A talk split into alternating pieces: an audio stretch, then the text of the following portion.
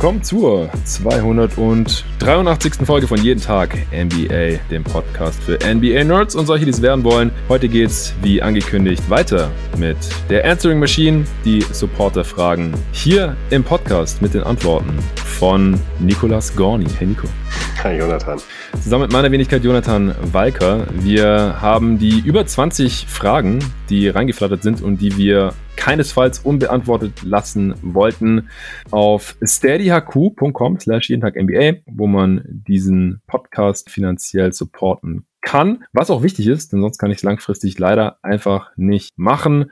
Da kann man Fragen stellen, unter anderem, man kann ab und zu mal so ein bisschen mitbestimmen, wie es hier im Podcast weitergehen soll, beziehungsweise welche Themen ich hier behandle. Man kann mir persönlich schreiben und äh, wie gesagt, das Wichtigste ist, man kann mit drei, fünf oder zehn Euro im Monat, je nachdem, was euch dieser quasi Daily Podcast über die NBA auf Deutsch so wert ist oder was ihr gerade so entbehren könnt, unterstützen. Und das tun jetzt auch zwei neue Supporter, seit ich das letzte Mal hier Shoutouts gegeben habe. Und zwar zwei Bankspieler sind dazugekommen. Das ist wie gesagt das kleinste Paket. Direkt für ein ganzes Jahr supporten jetzt der Marc Alteheld. Vielen Dank dir, Marc. Und der Tobias Brink. Vielen, vielen Dank dafür. Ja, ich hatte ja gesagt, bis zum Ende der Regular Season sollten es 300 Supporter werden, damit ich sage, das äh, sieht gut aus. Es reicht mir jetzt erstmal, dass ich hier jetzt quasi Fulltime an diesem Podcast weiterarbeite, in den Playoffs und gerne auch noch in der Offseason, Draft wieder covern, wie die letzten zwei Jahre schon,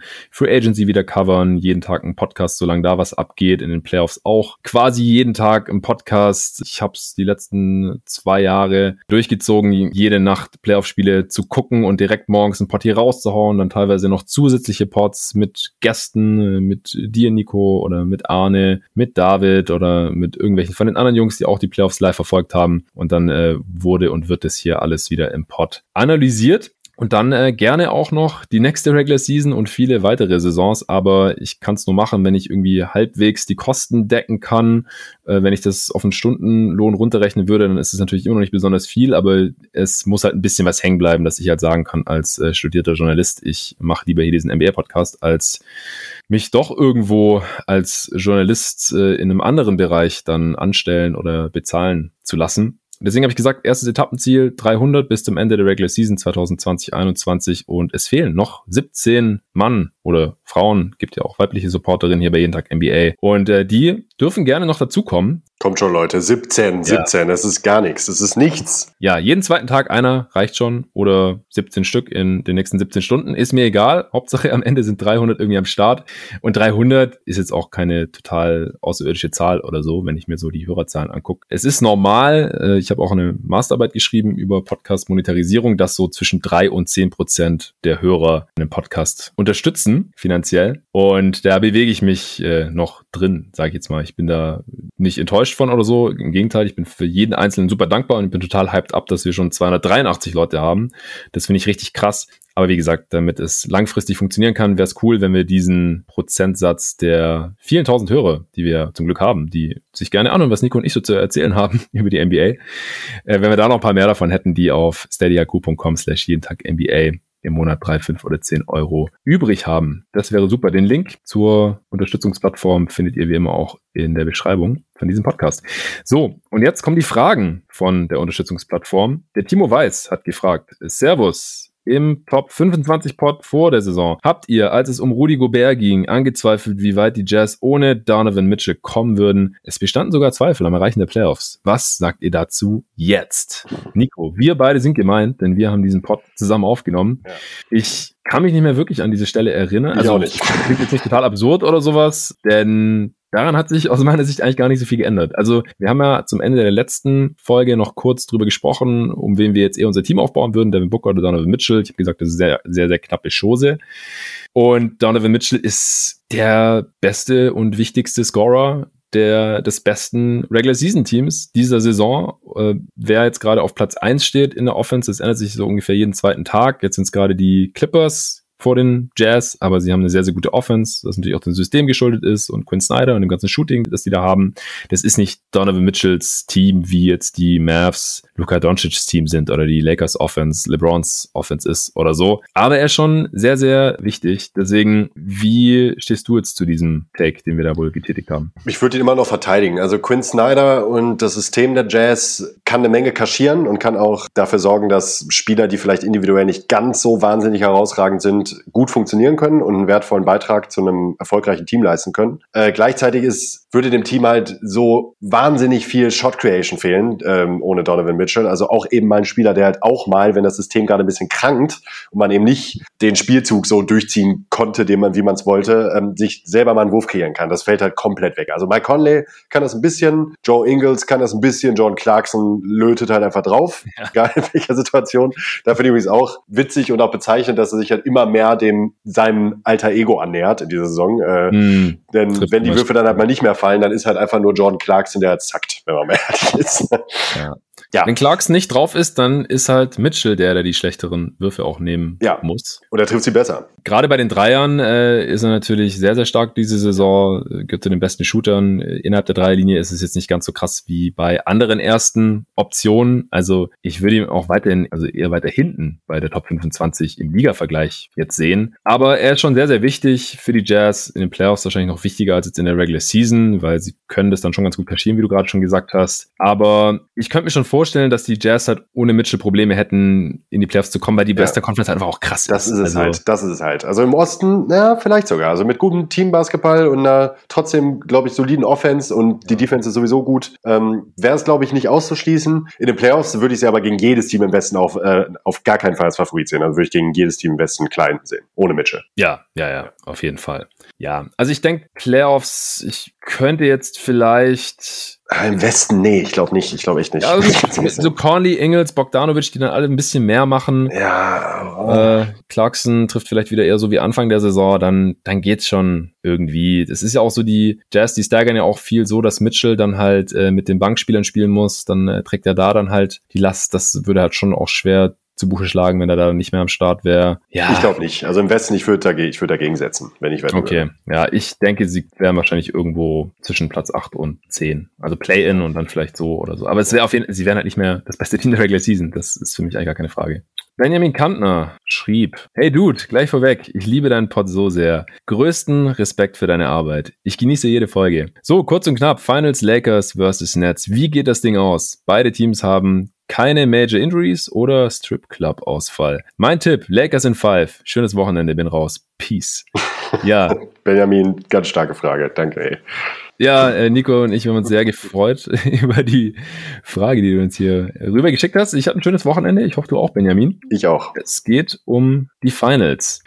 Ich find's äh, super interessant. Ich Voll. denke, wir müssen jetzt irgendwie davon ausgehen, dass alle fit sind. Also, ja. weil sonst ja, ja. ja, kann es in verschiedenste Richtungen gehen. Und man vergisst, glaube ich, leicht die Fragezeichen, die bestehen jetzt nicht nur bei den Lakers und AD und LeBron, die in zwei beziehungsweise drei Wochen wohl zurückkommen sollen. Also dann gerade noch rechtzeitig, um sich irgendwie noch ein, zwei Wochen in der Regular Season fürs Play-In-Tournament wahrscheinlich oder ansonsten halt für die Playoffs warm spielen können, in Abhängigkeit davon, ob die dann halt auf sechs, sieben oder vielleicht sogar acht stehen zu dem Zeitpunkt, je nachdem, wie es jetzt halt noch läuft, die nächsten zwei Wochen und wie es dann noch läuft, wenn AD vielleicht eine Woche ohne LeBron auskommen muss und wie auch immer. Ich glaube, die Lakers kommen in die Playoffs und dann müssen wir halt sehen, wie die fit sind. Aber bei den Nets, da hat KD jetzt die Hälfte der Saison verpasst mit einer Oberschenkelzerrung und Load Management. Und jetzt ist Harden raus und wird in einer guten Woche, glaube ich, reevaluiert mit einer Oberschenkelzerrung. Das sind auch Geschichten, die sich ziehen können. KD hatte eine sehr, sehr schlimme Sportverletzung. Harden ist eigentlich so ein Marathon-Man. Also da mache ich mir weniger Sorgen. Und dann gibt es dann auch Kyrie, der auch immer wieder gerne mal irgendwas hat und dann irgendwie fehlt. Und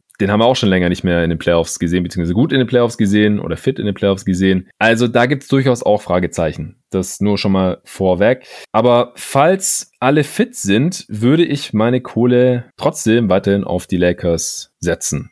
Ob jetzt in 5 oder in 6 oder 7 oder so, weiß ich nicht. Benjamin sagt in 5. Wie würdest du das Ganze sehen?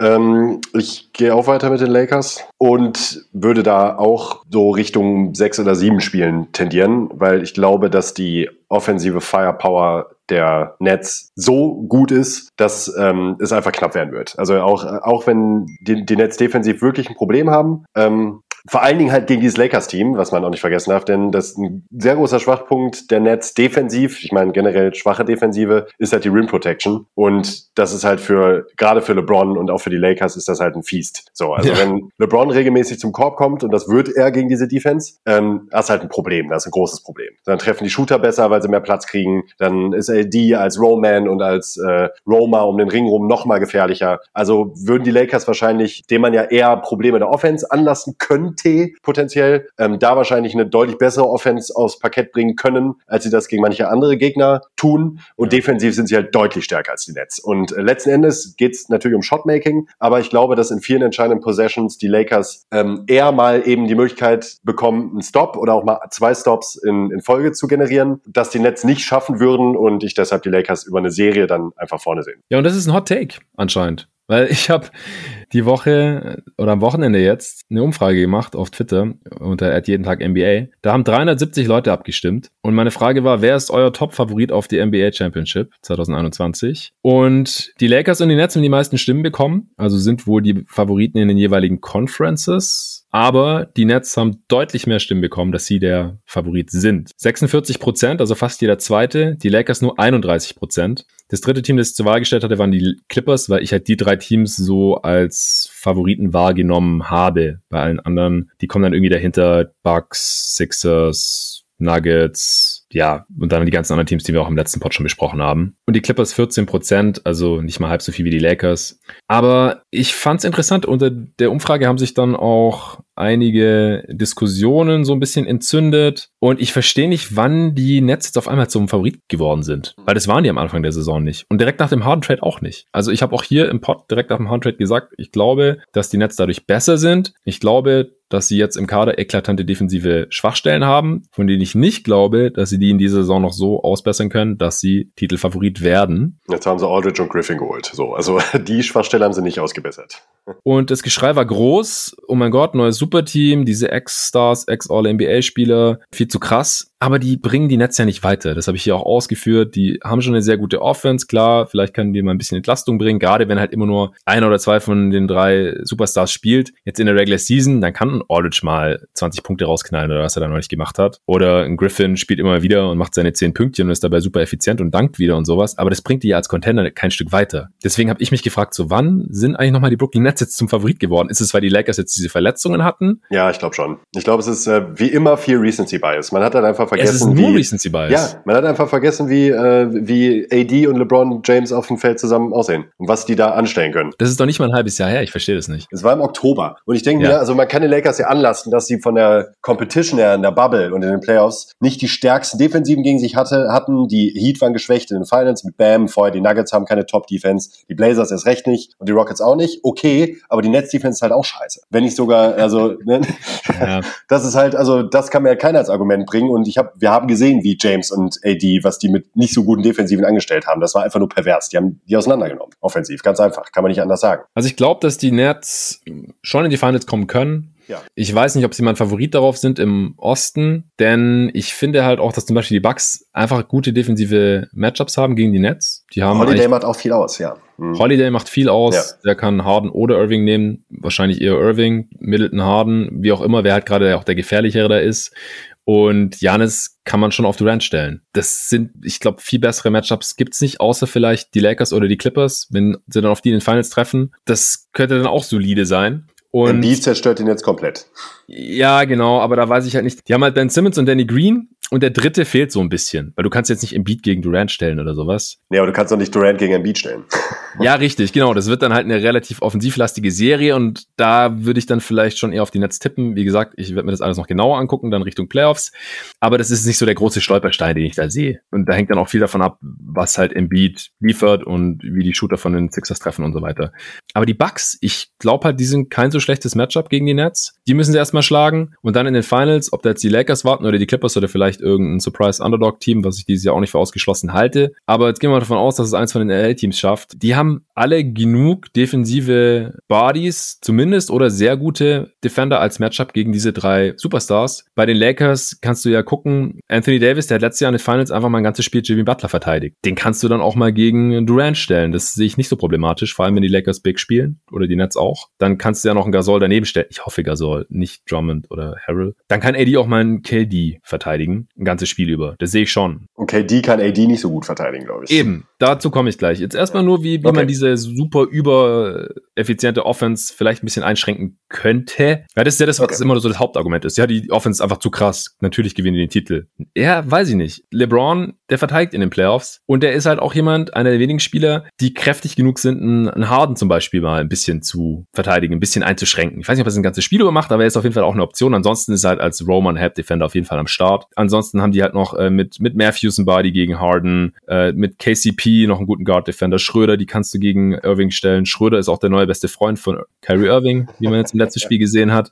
Äh, hat sich seine erste Ejection seiner Karriere abgeholt, glaube ich. Also die haben einfach grundsätzlich passende Verteidigertypen für die Big Three der Nets, während Anthony Davis und LeBron von wem nochmal genau bei den Nets verteidigt werden sollen?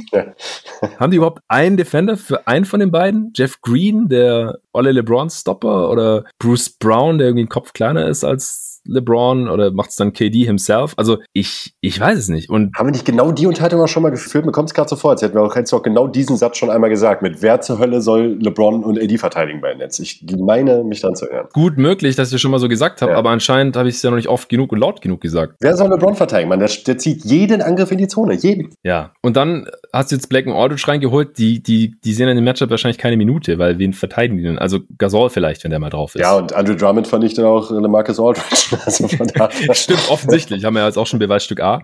Also, klar kann viel passieren im Basketball, aber das ist mein Take-Stand jetzt. Und es gibt keine Sample-Size bei den Nets. Das fehlt mir auch komplett. Es gibt keine Sample-Size genau. bei diesem Trio. Ich wollte gerade sagen, das ist mein Take-Stand jetzt, bevor wir beide Teams überhaupt mal fit zusammen gesehen haben. Also bei den Lakers ist es jetzt nicht so die große Frage mit Drummond und so. Wie gesagt, im Zweifel spielst du halt nicht. Aber wir haben die Nets ja auch noch nie zusammen spielen sehen und ich traue der Nets Defense null und Mindestmaß an Defense ist immer nötig, auch wenn du die geilste Offense aller Zeiten hast. Es ist kein Zufall, dass jeder Champ der letzten 20 Jahre, außer die Three-Peat Lakers beim dritten Mal dann, da haben die halt in der Regular Season gechillt und hatten keine geile Defense und dann haben die halt den Schalter umgelegt, dem man jetzt irgendwie diesen Netz andichten möchte, die noch nie was gewonnen haben, die noch nicht mal zusammen gespielt haben, geschweige denn toll verteidigt haben zusammen, wo man nicht mal weiß, wer da am Ende spielen wird, ob das dann Jordan ist oder doch Nick Claxton, was noch die beste Defense offensive Alternative wäre, aber der ja auch ein Hemd ist und AD und LeBron nicht im Ansatz irgendwie vom Korb weghalten kann, wenn es drauf ankommt. Die Nets, die hatten ja noch gar keine Chance, irgendwelche defensive Automatismen zu etablieren. Und das ist wichtig, weil darauf fällt man dann zurück in den Playoffs. Ja, in so Team. Ja. Ja. Also ich, ich glaube schon, dass wenn die Nets jetzt ein ganzes Training Camp hätten und dann immer zusammen spielen könnten und sich da diese Automatismen etablieren könnten in der Regular Season, dass sie in der Regular Season vielleicht eine durchschnittliche stellen könnten oder vielleicht gerade so in der Top 10 sogar kratzen könnten, wenn dann auch Steve Nash und Co. die richtigen Rotationen finden würden. Und dann könnten sie vielleicht in den Playoffs noch ein bisschen den Gang höher schalten, wenn dann äh, Kyrie auch jedes Mal so geil verteidigt, wie wir das vielleicht zweimal in seiner Karriere gesehen haben in den Playoffs und die anderen Spiele halt nicht. Und äh, Durant wieder so verteidigt wie in einem einen Jahr bei den Warriors und Harden halt auch am absoluten Limit verteidigt. Ja gut, dann vielleicht könnte man halt auf dem Niveau verteidigen, auf dem alle Champs in den letzten 20 Jahren verteidigen mussten, um diesen verdammten Titel zu gewinnen. Und ich verstehe nicht, warum die Netzsatz diese einzige Ausnahme bilden sollten, bis ich das Gegenteil gesehen habe. Ja, es hat ja auch keiner, dass es unmöglich ist, dass sie Meister werden können, aber ich verstehe halt nicht, woher dieses Favoritending herkommt. Genau, es spricht halt vieles dagegen aktuell. Ja.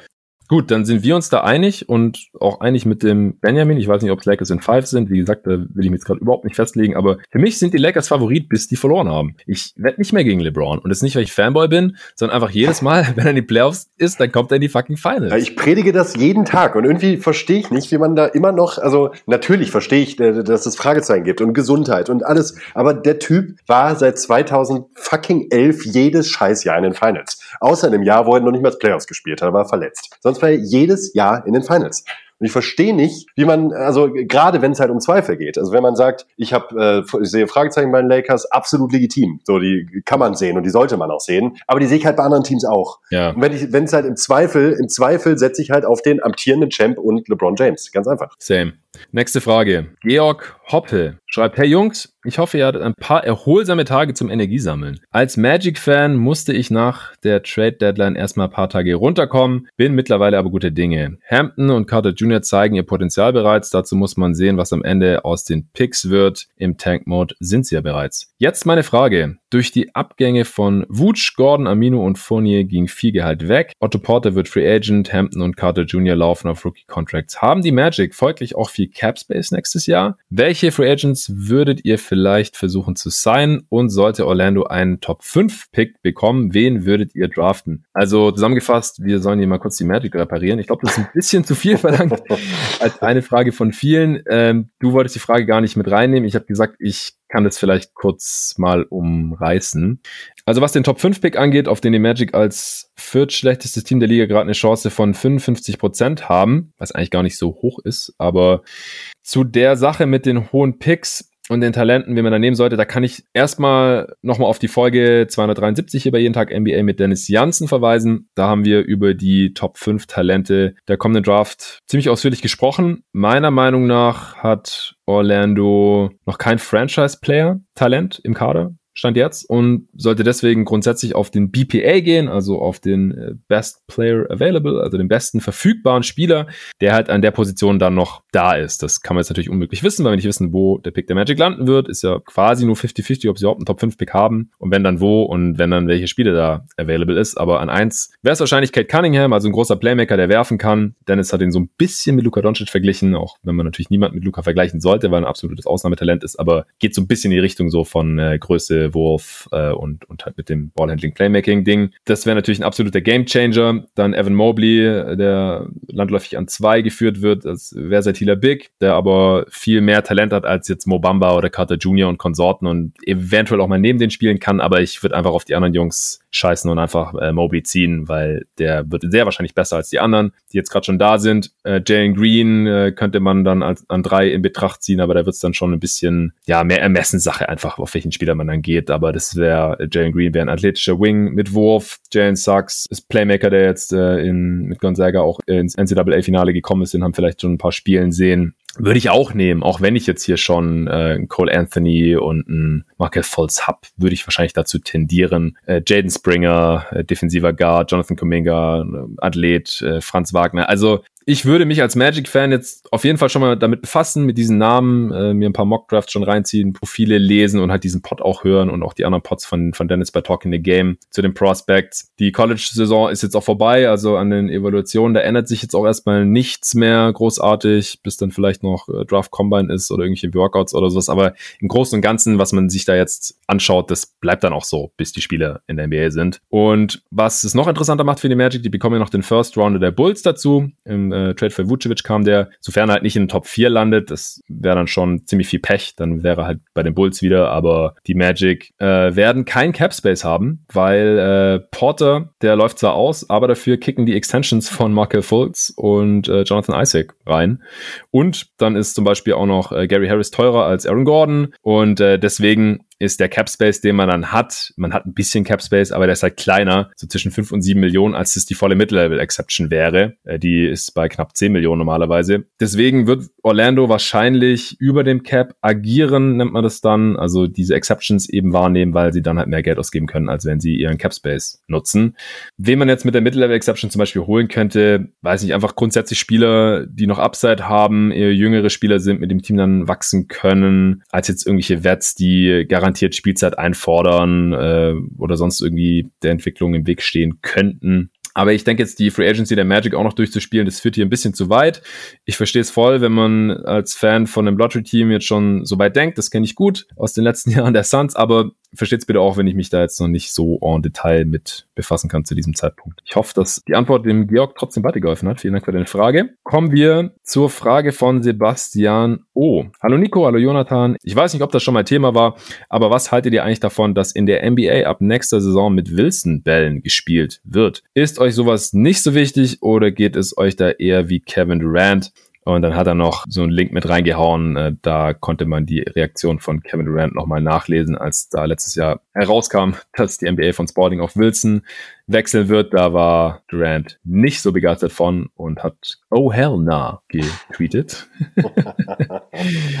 ja, Nico, was hältst du von der Bälle-Debatte? Also ich erinnere mich noch, wann war das? 2007 oder so, als einmal dieser neue hm. Spalding eingeführt wurde. Ja, dieser Composite-Ball, hm. also der nicht mehr rein aus ja. Leder war. Da war genau. das Geschrei groß. Äh, das fand ich ziemlich, ja, das fand ich ziemlich doof, weil die Beschaffenheit des Balles halt eben auch anders war. Grundsätzlich bin ich da eher ein Traditionalist und denke mir, ey, never change a running system. Unter dem Aspekt. If it broke, don't fix it und so. Genau. Äh, warum sollte man das tun? Klar, der finanzielle Anreiz ist natürlich logisch, sonst würde man es ja auch nicht tun. Ansonsten würde ich tendenziell eher sagen, ist es mir egal. Solange das Produkt sich nicht verändert. Also der Sport, ähm, soll sein mit Wilson Bell. Ja, also mir hat das jetzt auch noch keine schlaflosen Nächte bereitet. Ich habe das damals gelesen und dann auch nicht weiter drüber nachgedacht, bis diese Frage hier dann halt reinkam. Interessanterweise, also damals haben ja die Spieler 2007 oder wann das war, so laut geschrien und sich beschwert, dass die NBA dann einfach nach ein paar Spielen wieder zum alten Ball zurückgewechselt hat. War ein bisschen peinlich, aber okay.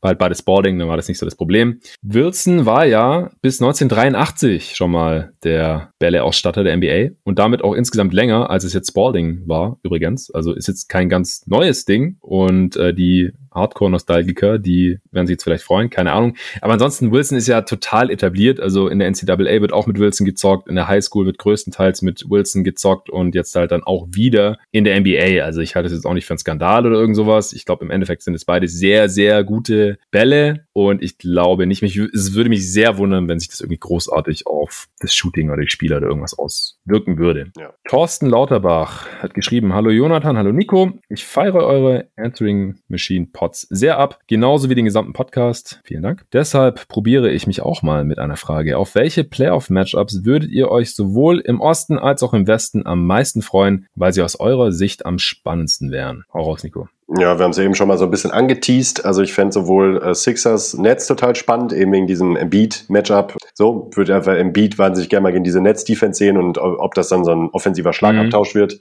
Habe ich auch Uch. geschrieben, tatsächlich.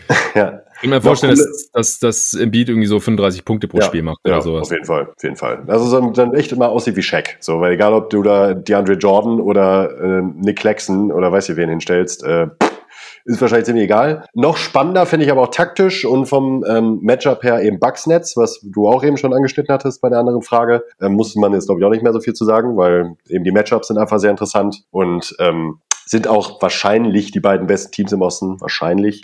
Ähm, und auf der Gegenseite. Ich vorstellen, dass die, dass die Bugs da dann auch relativ viel switchen werden. Ja. ja. Man wird dann wahrscheinlich relativ viel Tucker sehen. Das äh, fände ich auch alles ziemlich spannend. Und auch Janis zu verteilen wird auch ultra schwer für dieses Netzteam. Jesus. Ui. Ja, in dem einen Regular Season Game, das relativ bald nach dem Trade war, als ja. äh, dann auch alle drei zusammen gezockt haben, glaube ich. Also zumindest Harden und Durant. Da hat DeAndre Jordan ja einfach Janis verteidigt ja, und hat sich einfach immer direkt unter den Korb gestellt. Aber das hat auch nicht so wirklich gut funktioniert. Und vor allem in den Playoffs, äh, da würde ich Coach Bud jetzt auch zutrauen, dass er dann einfach irgendwie so einen kleinen Wrinkle sich ausdenkt und dann einfach immer einen kleinen Screen stellen lässt gegen Jordan und dann kommt Janis halt irgendwie ein bisschen schräg rein mit Anlauf und dann kann er da auch nicht mehr wirklich den Korb zumachen. Also, das ist keine Lösung. Ja, was sich natürlich noch extrem aufdrängt, ist halt der Battle of LA. So, den haben wir letztes Jahr alle haben wollen und den will ich jetzt, will ich unbedingt haben. So, also Endlich. Bitte, ja. bitte gebt ihn mir. Ähm, das ist sowohl was die Storylines als auch die Matchups, da ist so viel Feuer drin. Äh, es ist einfach richtig geil ähm, vom Potenzial. Und das andere, einzig andere, was, ich, was mich noch so richtig reizen würde, ist auch Suns Lakers. Ähm, weil ich Paul gegen James super gerne mal sehen würde. Super gerne würde ich die mal in der Serie gegeneinander sehen. Gab's halt auch nie. Ähm, war auch nie möglich, weil sie immer in einer anderen Conference gespielt haben, überwiegend. Das fände ich einfach noch richtig cool. Ja, also ich hätte da auch Bock drauf. Äh, Lakers, Suns ist äh, viel Geschichte auch drin. Die ersten zwei Mal ging es gut aus für die Suns in äh, hart umkämpften Playoff-Schlachten gegen äh, ein Team, das zu großen Teilen nur aus Kobe Bryant bestanden hat. Ja, aber der, ja, der hat doch diesen krassen Game-Winner getroffen. Ja. Ne? Das 2006. Ja, 6. Ja. Und dann 2010, da hat er ja den Wurf in der Crunch-Time geairballt und Ron Tester den eingesammelt und ihn wieder reingelegt und damit sind die Lakers in Führung gegangen und haben dann im letzten Spiel die Serie zugemacht. Also da ging es dann mit dem besseren Ende für die Lakers aus, da hatten sie dann auch schon Paul Gasol und so. Und da hätte ich auch mal wieder Bock drauf, jetzt so nach elf Jahren. Revanche. Äh, ich finde auch, dass die Suns gar nicht so schlecht aufgestellt sind gegen die Lakers. Nee. Defensiv. Also Aiton dann halt gegen AD geht da nicht anders, weil sonst haben sie da einfach keine großen Bodies, aber ich finde, es gibt da schlechtere Matchups auf jeden Fall. Und äh, gegen LeBron äh, muss man dann halt mal ein bisschen Crowder, ein bisschen Tory Craig, ein bisschen Bridges, äh, ihn so ein bisschen bearbeiten mit verschiedenen Looks. Also richtig stoppen kann hier natürlich niemand und die Team Defense des Suns ist natürlich auch ziemlich gut und das würde ich auch sehr, sehr gerne sehen. Also nicht, dass die Suns der Favorit wären oder sowas, das wären schon die Lakers, aber ich würde es auch gerne angucken. Das wäre auch das erste Mal, dass mein Lieblingsteam in den Playoffs auf meinen Lieblingsspieler trifft ja. und ich dann diese Routing Interests hätte, die du schon mehrmals hattest, als äh, die Spurs gegen die Heat gespielt haben und so. Und auch schon 2007 sogar. Cavs, die Spurs ja. gegen die Cavs. Ja. Hatte ich noch nie, wird neu für mich, aber ich ähm, muss doch keine Sekunde überlegen, um zu wissen, dass ich natürlich für die Suns routen würde. Da würde ich dann LeBron ausnahmsweise zum ersten Mal in der Playoffs-Serie gerne verlieren sehen, natürlich. Aber es will, ich, ich kann dir sagen, es wird, tut nicht so weh, wenn er gewinnt, wie es gegen andere Gegner wehtut. ja, ich bin gespannt. Nächste Frage von André Leidig. Sonntagmorgen, kurz vor Einsendeschluss, hat er die noch rausgehauen, schreibt er, die Warriors drohen als letzter ins Play-In einzuziehen oder es gar komplett zu verpassen. Green spielt nicht mehr ganz auf dem Niveau wie noch zu Beginn seiner Rückkehr diese Saison und Curry zeigt mittlerweile Flashes von wachsender Unzufriedenheit. Mit Julius hast du, Jonathan, zuletzt ja schon darüber gesprochen, dass Steph zu wenige Pull-Ups, Pick-and-Roll-Handles, ISOs etc. hat. Er macht dennoch mit die meisten Punkte in der Liga, hat auch in der Nacht auf Sonntag wieder 38 Zähler bei absurden Quoten eingeschweißt und nutzt dabei Shooting Windows so klein wie Türspione. Eingeschweißt, lässig. Ja, und so klein wie Türspione. Äh, sehr bildhafte Sprache hier, André. Gerne mehr davon. Jetzt die Frage. Vergeudet Coach Kerr den letzten Rest der Prime von Curry, indem er am typischen Basketball seiner Warriors festhält? Oder ist es auch vorstellbar, dass Curry selbst für die Beibehaltung des Systems plädiert, damit die kommende Saison mit Clay dann alle damit vertraut sind. Ja, ich kann gerne einen Anfang machen. No. Ich schätze Curry so ein, Vorsicht, Küchenpsychologie, ich habe keine Ahnung, ich kenne ihn nicht, kann auch nicht in seinen Kopf reingucken, aber dass er nicht so schnell super frustriert ist und allgemein umgänglich genug, dass er jetzt mit beiden Wegen d'accord wäre. Also wenn er jetzt mehr machen dürfte oder müsste, offensiv mit dem Ball in der Hand oder halt auch, dass an dem System festgehalten wird. Fest steht, das System der Warriors funktioniert mit zu vielen Dudes, zu deren Stärken halt nicht das Treffen von Entscheidungen zählt. Überhaupt nicht. Die Offense der Warriors ist mies. Mit Curry auf dem Feld ist sie gut, aber auch nicht so geil, wie man das aus den letzten Jahren kennt. Und man hatte halt, das habe ich im Pod auch schon tausendmal gesagt, mit Wiseman, Oubre und Wiggins halt drei Spieler, die einfach nicht immer die beste oder schnellste Entscheidung treffen können. Und wenn die alle drei starten oder halt auch zwei davon, dann wird es einfach schwierig. Das ist mittlerweile offensichtlich, müssen wir nicht drüber reden, denke ich. Wiseman fällt ja jetzt aus, wahrscheinlich für die restliche Saison mit einem äh, Meniskusschaden, was natürlich für ihn tragisch ist und, und traurig und blöd für seine Entwicklung. Aber für die Warriors in dieser Saison könnte es vielleicht so ein bisschen Blessing in Disguise sein, weil so wie er bisher gespielt hat, auch wenn er im Pick and Roll, wenn man das jetzt mehr spielen wollen würde mit Curry, wichtig gewesen wäre als Finisher, weil das macht er natürlich gut. Kann ich mir halt vorstellen, dass es ohne ihn unterm Strich besser läuft, ohne Wiseman. Ähm, ich kann jetzt auch auf jeden Fall noch auf Julius Video verweisen. Hat ein Pod ja auch schon erwähnt, dass er da an einem Video sitzt. Das ist sehr, sehr gut. Also Just a Kid from Germany auf YouTube, der Kanal. Das kam Ende letzter Woche raus. Ähm, ich stimme dem Video eigentlich komplett zu. Und wenn die Warriors noch safe in die Playoffs wollen, also die stehen ja gerade nur auf einem der unteren Play-In-Plätze und das wollen die sicherlich. Also das deutet ja alles darauf hin, dass sie in die Playoffs wollen und sollten mit Prime Curry, Prime Green und so, dann sollten sie Curry halt schon anders einsetzen. Das ist für mich eigentlich auch klar. Mehr den Ball in die Hand geben, mehr On-Ball-Screens, ja, auf jeden Fall. Ähm, weil nächstes Jahr sieht's mit Clay dann vielleicht wieder anders aus, wenn der wieder da ist und annähernd der Alte ist. Müssen wir auch erst sehen. Der hat zu dem Zeitpunkt dann auch anderthalb Jahre kein Basketball gespielt oder so. Aber, nee, warte mal zwei Jahre, über zwei Jahre dann zu dem Zeitpunkt. 2019, ja. das ist ja schon verletzt. Ja. ja. Krass. Aber ich denke, dass es der Offense der Warriors halt grundsätzlich sowieso gut tun würde, wenn sie ein bisschen flexibler wären und halt zum jetzigen Zeitpunkt einfach voll die Stärken und Schwächen des Rosters ausnutzen würden oder kaschieren würden. Und das tun sie halt nicht. Und deswegen ist die Offense schlecht. Und das ist unterm Strich dann, glaube ich, auch kein perfekter Coaching-Job von Steve Kerr. Kann man ja. schon sagen. Ja, da würde ich mich eigentlich absolut nahtlos anschließen. Und mir fällt tatsächlich an der Stelle jetzt auch nichts ein, was ich zu dem Punkt jetzt ergänzen wollen würde. Ist nicht schlimm, denn es gab noch eine ergänzende Frage von André. Nur für dich. Aldridge ist weg, Pörtl spielt endlich mehr und auf einmal läuft es noch durchwachsener als zuvor. Wurde Aldridges Impact unterschätzt oder woran liegt's? Beste Grüße. Ähm, nein. Aldridge Impact wurde nicht unterschätzt. Ähm, da kann ich einen ganz schnellen Case auch zu machen. Grundsätzlich, die Spurs haben den zweitschwersten Spielplan der Liga, den verbleibenden. Jetzt also auch schon seit zehn Spielen, glaube ich ungefähr, sind die auf dem Level. Dann haben sie die meisten Spiele, äh, meisten verbleibenden Spiele auch der Liga, ja. ähm, mit, mit den Grizzlies zusammen ähm, die aufgrund von Covid beide halt eben soweit längere Zeit keine Spiele spielen konnten und sich dementsprechend ist alles extrem staut. Und ja, dafür ist das Team einfach nicht gut genug. Was Aldridge jetzt konkret betrifft, kann man auch ganz klar sagen, als er noch da war und gespielt hat, hatte man mit ihm auf dem Feld trotzdem eine schlechtere Offense als ohne ihn auf dem Feld. Also wenn mir jetzt einer kommt mit, dafür hat er ein bisschen Shot Creation noch gebracht und irgendwie mal ein Fadeaway eingestreut, äh, ja, hat er, aber die Offense war nicht besser mit ihm. Und defensiv war halt wirklich einfach schlicht und ergreifend eine Totalkatastrophe. Und Defense hat sich mit Pörtler deutlich verbessert und ist insgesamt auch auf einem echt soliden Niveau. Und alles andere würde ich tatsächlich, äh, hat meiner Meinung nach das aktuelle Standing des Teams absolut nichts mit Ordish zu tun, sondern hauptsächlich mit dem, mit der Qualität der Gegner und der eigenen Qualität des Teams. Ja. Okay, dann würde ich sagen, kommen wir zur nächsten Frage. Und zwar von Benedikt Krackhardt. Benedikt ist übrigens auch der Dude, der die letzte Performance-Tasche gewonnen hat. Äh, da gab es ein Gewinnspiel unter allen Supportern auf Steady und mich hat gestern erst ein Supporter gefragt, ob die Tasche eigentlich überhaupt verlost wurde. Und ja, die wurde verlost und der Benedikt hat sie gewonnen hat sie auch schon bekommen und sich gefreut und mir geschrieben, wie geil er die findet.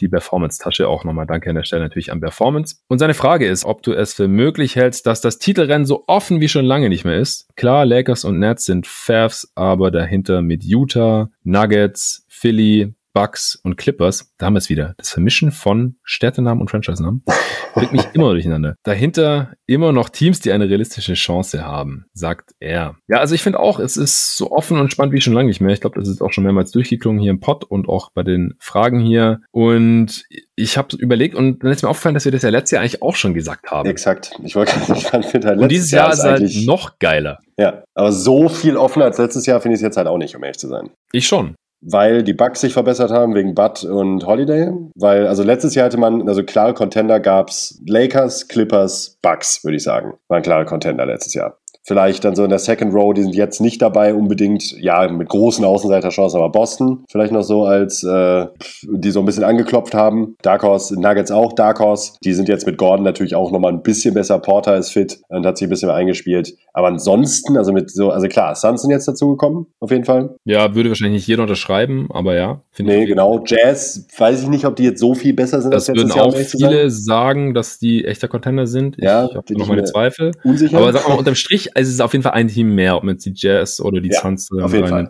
Ein Team mehr, ja. Und im, im Osten halt die Sixers noch. Ja, und die Nets natürlich, ne? Ja, und die Nets natürlich, klar. Ja, ja, ja klar. Also auf jeden Fall mehr als letztes Jahr. Aber letztes Jahr fand ich es halt auch schon ausgeglichen. Also wir haben jetzt im Vergleich zur Warriors-Dynastie und davor Miami und so weiter, also da sind wir mittlerweile schon ein ganz Stück von weg, dass es so diesen ja. Clear-Cut-Favorite gibt. Ähm, Gerade. Ja, genau. Dass es halt immer diesen Favoriten gab und dann in der eigenen Conference vielleicht ein Team, wo man dachte, ja, wenn alles gut läuft, dann können die challengen. Also im, im Osten bei Miami war es dann halt, was ich, Indiana und ähm, bei den Warriors waren es halt die Rockets jahrelang und dann in den Finals halt die Cavs, das war auch klar. Oder als die Cavs dann immer in die Finals gekommen sind mit LeBron, da hat man immer gedacht, ja, vielleicht können ja mal die, die Raptors oder vielleicht die Celtics oder so, aber dass die den Titel holen, das hätte ja dann auch keiner gedacht. Dann hat man gedacht, okay, dann nee. verlieren die halt gegen die Warriors. Also da sind wir wirklich weit, weit weg davon gerade. Das war sehr cool, ja. Auf jeden Fall, ich feiere es mega ab. Ich bin so gespannt auf die Playoffs. Ich oh ja, oh ja. Ich könnte mir auch so einen Underdog-Run wie Dallas 2011 irgendwie vorstellen. Oder Heat letztes Jahr. Ja, oder genau, dass halt irgendwie so ein Underdog in die Finals kommt ja. und dann da verliert oder halt sogar gewinnt. Man kann sich schon irgendwie vorstellen. Ja. Also, dass dann vielleicht eins dieser Teams, die wir jetzt gerade so als eher Dark Horse Contenders der zweiten Reihe genannt haben, ich ich würde jetzt nicht vom Stuhl hauen, wenn ich mir einer sagen würde, am Ende gewinnen die Nuggets oder die Suns oder vielleicht auch die Jazz oder. Nee, nee, glaube ich. Also, ja, ich, mich würde es auch nicht, also mich würde es auch nicht vom Ist es hauen. unrealistischer für dich, dass jetzt die Jazz gewinnen, als es 2011 war, dass die Mavs Nein, gewinnen? Nee, Nein. also finde ich auch nicht. Kann ich mir schon vorstellen. Ich würde es auch, nicht ausschließen. Ich kann es mir jetzt sehr schlecht vorstellen, aber ich würde es nicht ausschließen auf jeden Fall. Ja, ja. Ich habe versucht im Kopf so ein bisschen die Wahrscheinlichkeiten zu verteilen in Prozent und man gibt den ersten drei Teams halt viel zu hohe Werte und dann bleibt nichts für die anderen übrig. Also es ist sauschwer alles. Ja. Frage von äh, Martin Ramsauer. Warum nicht das Play-in zwischen Ost- und West-Teams? Bottom-Feeder aus dem Osten will ja keiner sehen und der Drop-Off ist meiner Meinung nach extrem. Was sagst du, Nico? Ja, aus Fansicht absolut. Ich weiß noch, unser ehemaliger Chefredakteur bei GoToGuys, Dennis, hat ja auch seit Ewigkeiten schon für ein gemischtes Playoff-Turnier plädiert, was ich auch absolut nachvollziehbar finde. Ja. Die besten Teams sollen in die Playoffs kommen. Fertig. Egal, in welcher Conference sie spielen. Ja. Nimm einfach die besten 16 Teams. So. Äh, das wäre jetzt ja nochmal extremer als äh, den Vorschlag hier. In dem Fall kann man es halt leicht erklären, der Osten hat halt, also die Owner der Ostteams haben da keinen Bock drauf, zu Recht. Und das finde ich halt absolut nachvollziehbar, weil im Zweifel würden wahrscheinlich mehr Westteams in die Playoffs kommen. Ähm, und das natürlich für die Ostteams, die jetzt gerade so auf den unteren Plätzen äh, rumkrebsen, halt nicht so cool. Ja, aber es funktioniert dann auch nicht mehr. Weil wenn dann halt wirklich sich die Westteams durchsetzen, also von den vier Play-In-Teams dann halt drei aus dem Westen sind oder alle vier, dann müssen die ja äh, im Ostbracket mitspielen. Und dann Stimmt. könnte ein West-Team in die Eastern Conference Finals kommen und so. Das klappt ja dann alles nicht mehr. Also das funktioniert nur, wenn du es dann wirklich durchziehst Ja. und die besten 16 Teams in die Playoffs kommen und dann halt äh, das Team mit dem besten Record gegen äh, Platz 16 spielt und Platz 2 gegen Platz 15 und so weiter. Und man einfach diesen Turnierbaum aufstellt, völlig unabhängig von der Conference, wo ich auch dafür bin einfach, weil es einfach sportlich sinnvoller ist. Die können ja gerne in der Regular Season mit ihren Conferences zocken und das macht halt geografisch dann auch Sinn. Man hat da die Rivalitäten, man hat nicht so weite äh, Reisewege und sowas, alles cool. Aber äh, dann in den Playoffs hätte ich gerne die besten Teams gegeneinander. Und das ist halt Ja. nicht der Fall beim Status quo. Ja, wobei es Deswegen jetzt ja eher auf den unteren Plätzen ein bisschen so ist mittlerweile. Wir haben jetzt nicht so eine krasse Dürreperiode wie noch vor ein paar Jahren, wo der Osten halt wirklich abgrundtief schlecht war, verhältnismäßig gegen die unter, gegen die äh, anderen Westteams. Also da gab es schon extremere Phasen, sagen wir mal zumindest so. Es gab ja wirklich lange Zeiten, wo der Titel im Grunde in, in den Conference Finals, Western Conference Finals schon ausgespielt wurde. Wobei sich das immer so leicht sagen lässt, wenn man sich überlegt, dass jetzt halt auch die Cavs 16 Meister geworden sind, zweimal Miami. Ja, aber in, in der Tiefe war der Westen einfach besser. Für viele Jahre. Ja, also die Spitze im Osten, die Top 3 Teams, die sind nicht schlechter als die Top 3 im Westen. Nee, Philly, Brooklyn, Milwaukee, das ist klar, aber danach ist halt ein krasser Drop-Off schon mal. Also klar, da gibt's halt gerade noch diese Underperformer. Boston, äh, Miami, die sind eigentlich stärker, denke ich, auch in den Playoffs, dann wenn die fit sind. Aber auf Platz 4 steht halt gerade Atlanta. Ja, und die wären im Westen halt das zehntbeste Team vielleicht, wenn sie Glück haben. Wo jetzt gerade die Warriors stehen. Sind die besser als die Warriors? Hm. Wahrscheinlich nicht. Oder Charlotte sind auf Platz 6 im Osten. Solche Sachen halt, denke ich. Darauf spielt der Martin vielleicht auch an oder halt die Leute, die Hashtag and Conferences fordern. Und dann äh, auf Platz 10, auf dem Play-in-Platz, hast du gerade die Bulls, die achtmal öfter verloren als gewonnen haben. 22 und 30. Das Mhm. ist halt Ja, das ist schon, ja, das ist schon scheiße. übel. Die Bulls sind, glaube ich, auch besser nominell und auf dem Papier. Kriegen es gerade noch nicht so ganz auf die Straße äh, mit Pooch und Co. nach dem Trade. Aber wie gesagt, ich glaube, die Warriors sind einfach besser, die gerade auf Platz 10 im Westen stehen, als die Bulls, die Pacers, die Knicks auch, sorry. Und danach kann man vielleicht diskutieren. Ja. Gut, letzte Frage schon. Die zweite Folge ging jetzt äh, deutlich schneller durch, obwohl es gleich viele Fragen waren, glaube ich. Äh, Der Marco Culic hat geschrieben, als Schweizer ist für mich natürlich auch Clint Capella ein Thema. Mich würde es interessieren, wie du ihn so im Vergleich mit einem Rudi Gobert oder insbesondere mit einem André Drummond siehst. Was sind seine Vorzüge im Vergleich? Was muss er machen, dass er nicht den gleichen Weg wie Drummond einschlägt? Ein extremeres Beispiel ist da ja Greg Monroe, der auf einmal gar nicht mehr gefragt war. Und was fehlt ihm zu Rudi Gobert? Sicherlich momentan einer der besten drei Verteidiger in der NBA. Also du hast gesagt, du hast einen Deep Dive gemacht. Ja. Äh, darfst du gleich raushauen. Ganz kurz vielleicht zur Einordnung der Namen in der Frage. Also ich finde Capella vom Skillset her deutlich näher an Gobert Ja. als an Drummond oder Gott bewahre Greg Monroe. Ja. Also Ich der, gerade sagen, Gott bewahre Greg Monroe.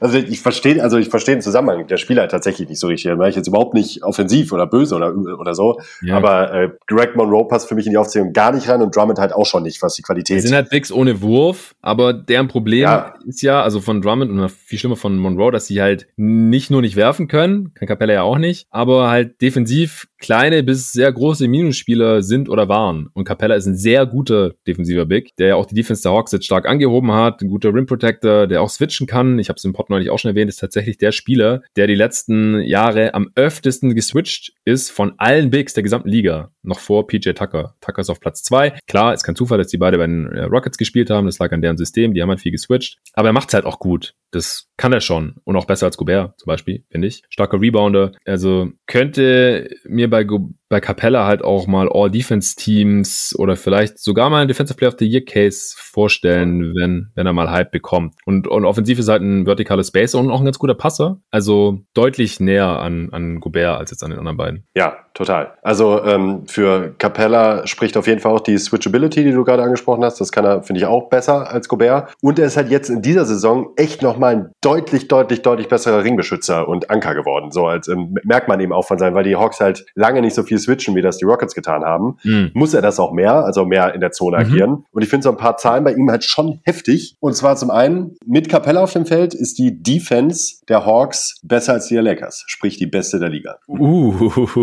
Ähm, natürlich spielen da noch ein paar andere Faktoren mit rein. So John Collins ist auch ein bisschen besser geworden, Cam Reddish. Ähm, also es gibt ja. da schon. Wobei halt auch ein Hunter, der nicht jetzt als äh, zweit den, den Verteidiger mit dem zweitgrößten Impact nach Capella bei den Hawks betiteln würde, hat jetzt auch schon irgendwie die Hälfte der Saison fehlt oder so. Ja. Und Reddish fehlt auch schon jetzt zwei Monate bald. So, genau. Also man muss es schon Capella zu einem Großteil anlassen, ja. Die einzige Konstante ist eigentlich Capella. Ja, und das ist schon krass. Also das finde ich wirklich einen, hef find ich einen heftigen Wert. Was aber noch krasser ist, dass ohne Capella die drittschlechteste Defense der Liga. Das ah, heißt, yeah. der Swing ist halt schon heavy. Was schon mehr so in Richtung DPOY-Kandidatentum eigentlich mhm. geht, wenn die Hawks halt noch besser werden wahrscheinlich. Ich finde, dafür ähm, hört man verdammt wenig über Capella. Die Hawks sind jetzt auch nicht so sexy und Osten und äh, so weiter. Haben jetzt auch gerade erst einen Run gehabt und sich jetzt auf Platz 4 ja vorgekämpft. Ähm, dazu kommt noch was. Die Zahl fand ich auch krass. Die habe ich mir geklaut aus einem Artikel von Mike Prader oder ähm, Pina, ich bin mir gerade nicht mehr sicher, wer es war. Und zwar ist die ähm, Defense am Ring der, der Hawks mit, äh, mit Capella äh, 58 Prozent ähm, Trefferquote am Ring, was schon ziemlich guter Wert ist, also ein ziemlich guter defensiver,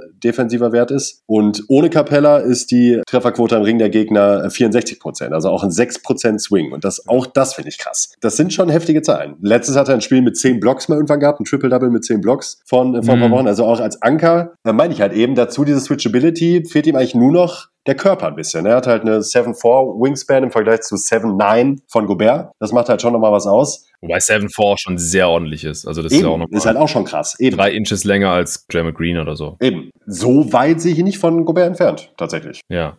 War der Artikel How Clint Capella became the Hawks defensive anchor? Genau. Ja, vom 10. Das Februar. Das war, dann ja. war es Michael Pina. Ja, Michael Pina. Ja, ich habe ihn auch schon so in erweiterten Defensive Player of the Year Konversationen gehört, weil so ab mhm. Platz 3, 4 kannst du halt verschiedenste ja. Cases machen. Die meisten haben halt Gobert und dann vielleicht noch ein Beat auf 2, wobei wegen den Minuten kannst du dann halt auch rausnehmen und dann vielleicht äh, Turner oder Capella oder Pöltl äh, kannst in verschiedenste Richtungen gehen. Es gibt noch ein paar gute, sehr gute Rim Protector und da gehört Capella halt dazu mittlerweile, gar keine Frage. Auch wenn äh, letzte Nacht einen richtig üblen Facial Dank von Miles Bridges kassiert hat. Ja, das, ja, ja, das stimmt wohl. War krass, aber also das würde ich ihm überhaupt nicht negativ anrechnen. Also er hat noch versucht, den Wurf zu blocken. Finde ich immer ehrenwert, habe ich im Pod auch schon öfter mal gesagt, besser als da die Business Decision zu fällen und irgendwie sich davon zu stehlen und dann ist halt ein offener äh, Tomahawk Slam von Bridges. Aber das ist auch Dank of the Year Kandidat auf jeden Fall. Also der war schon richtig, richtig heftig. Allerdings da ein ganz, ganz kurzer, ganz kleiner Exkurs. Mhm. Ähm, ich fand auch, der ist ein bisschen untergegangen. Der wurde auf Twitter zwar auch mal kurz äh, hochgelobt, der von Kawhi, ein Dank von einer Woche oder so. Ich. Der war mhm. auch richtig krass, fand ich. Der war auch richtig heftig. Der hat mir ein bisschen zu wenig Fame bekommen, muss ich sagen. Das Problem war, dass in derselben Nacht Mo Harkless noch ein bisschen geileren Dank rausgehauen hat. Ja, ich. wahrscheinlich, ja. ja. Wenn der du, du, machst du noch einen Award-Podcast, falls ja, muss der auf jeden Fall genannt werden. ja, ich ähm, mittlerweile, damit ich mir diese halbe Stunde Dunk Reels reinziehen vor den Awards-Pod-Aufnahmen sparen kann, äh, schreibe ich mir den immer einfach sofort auf. Äh, total innovativ und schlau, ich weiß. Und das ist krass. Ich habe jetzt schon vier Kandidaten, die letzten Monat auf jeden Fall auf eins gelandet wären, glaube ja, ich. Ja. Mit eben Kawhi, Bridges, Mo Harkless und Towns über Embiid. Den hattest du auf Twitter dann auch direkt proklamiert. Ja. Der war auch nice. Okay, dann wären wir durch mit allen Fragen. Vielen Dank mal wieder an alle Fragensteller. Auch danke an dich, Nico. Und danke an alle, die schon supporten bei Steady. Wie gesagt, sieben, sieben, sieben ist schön. 17 Supporter fehlen noch. Wäre cool, wenn die noch kommen bis zu den Playoffs. Dann wäre dieses Etappenziel auch geschafft und dann äh, kann ich mich voll und ganz auf die Playoffs konzentrieren. Ich äh, habe da jetzt schon angefangen, die letzte Regular Season Woche zu planen mit dem Play-in-Tournament. Das soll ja auch irgendwie gepreviewt und gecovert werden. Dann äh, werden da Awards-Pots rausgehauen, All-NBA-Teams, All-Rookie-Teams, All-Defensive-Teams mache ich vielleicht auch noch einen Pot zu.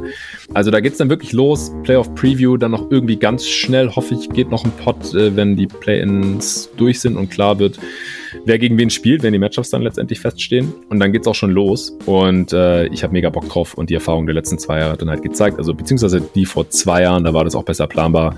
Letztes Jahr äh, war der Restart in der Bubble ja dann relativ kurzfristig. Da konnte ich dann die ersten paar Playoff-Spiele sogar gar nicht live covern. Dieses Jahr ist es auf jeden Fall wieder am Start. Das heißt, ich schaue nachts live und werde dann morgens hier direkt mit oder ohne Gast äh, im, im Wechsel mehr oder weniger direkt über die Spiele der letzten Nacht sprechen, über die Playoff-Matchups und was da so alles passiert. Und da habe ich schon mega, mega Bock drauf. Und das kann ich langfristig natürlich nur machen, wenn äh, sich das auch ein bisschen wenigstens lohnt. Ich mache mir keine Illusion, dass ich davon reich werden kann oder irgend sowas.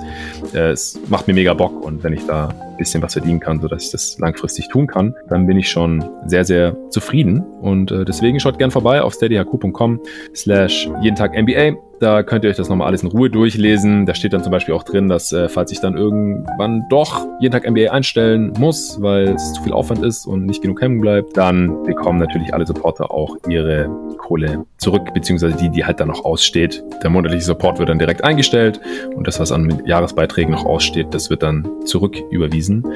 Da braucht ihr euch gar keine Gedanken zu machen. Ich bin letzte Woche auch noch mal ein Stück weitergekommen mit dem äh, Merch. Die All-Star-Supporter, die bekommen ja alle eine Tasse oder ein T-Shirt wahlweise. Viele haben mir das auch direkt geschrieben mit Adresse und beim T-Shirt dann auch noch die Größe. Dann äh, bekommt ihr da direkt den ersten Schwall, wenn das dann mal äh, ready ist.